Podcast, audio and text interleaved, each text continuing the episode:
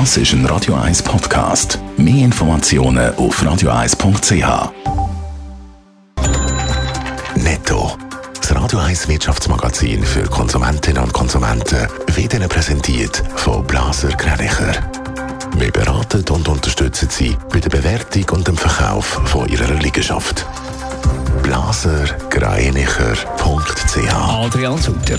Die Gastrobranche holt sich offenbar leicht vom Zertifikatsschock. In der ersten Woche nach der Ausweitung der Covid-Zertifikatspflicht sind die Umsätze in den Restaurants um 113 Millionen Franken zurückgegangen.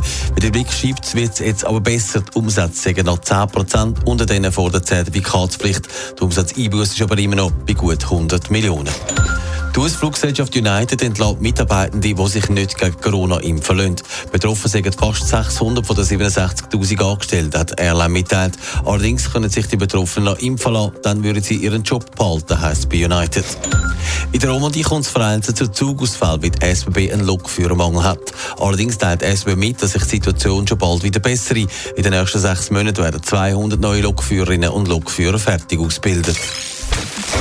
Zum ersten Mal seit 14 Jahren sinken Krankenkassenprämien im nächsten Jahr. Allerdings ist das eigentlich nicht nur darum, weil Gesundheitskosten tiefer sind, sondern weil Krankenkassen ihre Reserven abbauen. Darum, Adrian Sutter, ist die Frage die, ist es eine Trendwende? Die Frage stellt man sich tatsächlich, aber man muss schon sehen, dass es ein bisschen erstaunt, wie gross da gejubelt wird, wenn man bedenkt, was die 0,2 Prozent für die meisten bedeutet. Da füllt man jetzt also nicht gerade den Sparstrumpf damit. Darum ist auch die Präsidentin von der Stiftung für Konsumentenschutz, Priska Bierer-Heimann, nicht zufrieden. Es ist zwar schön, aber... Das ist so wenig, das macht für die meisten Prämienzahlerinnen und Zahler macht das ein paar ganz wenige Franken pro Jahr oder irgendwo so 60, 70 Rappen im Monat aus.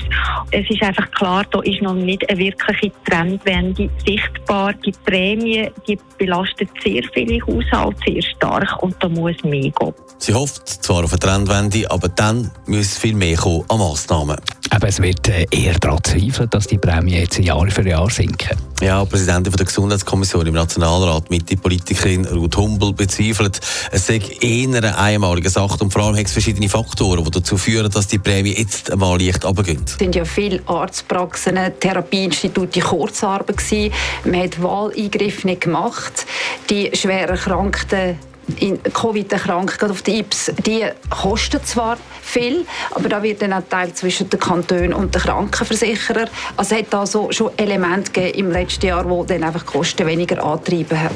Es klingt also noch nicht so wirklich optimistisch, dass es da eine Trendwende ist bei der Krankenkassenprämie, eher ein glücklicher Einzelfall. Netto, das Radio 1 Wirtschaftsmagazin für Konsumentinnen und Konsumenten.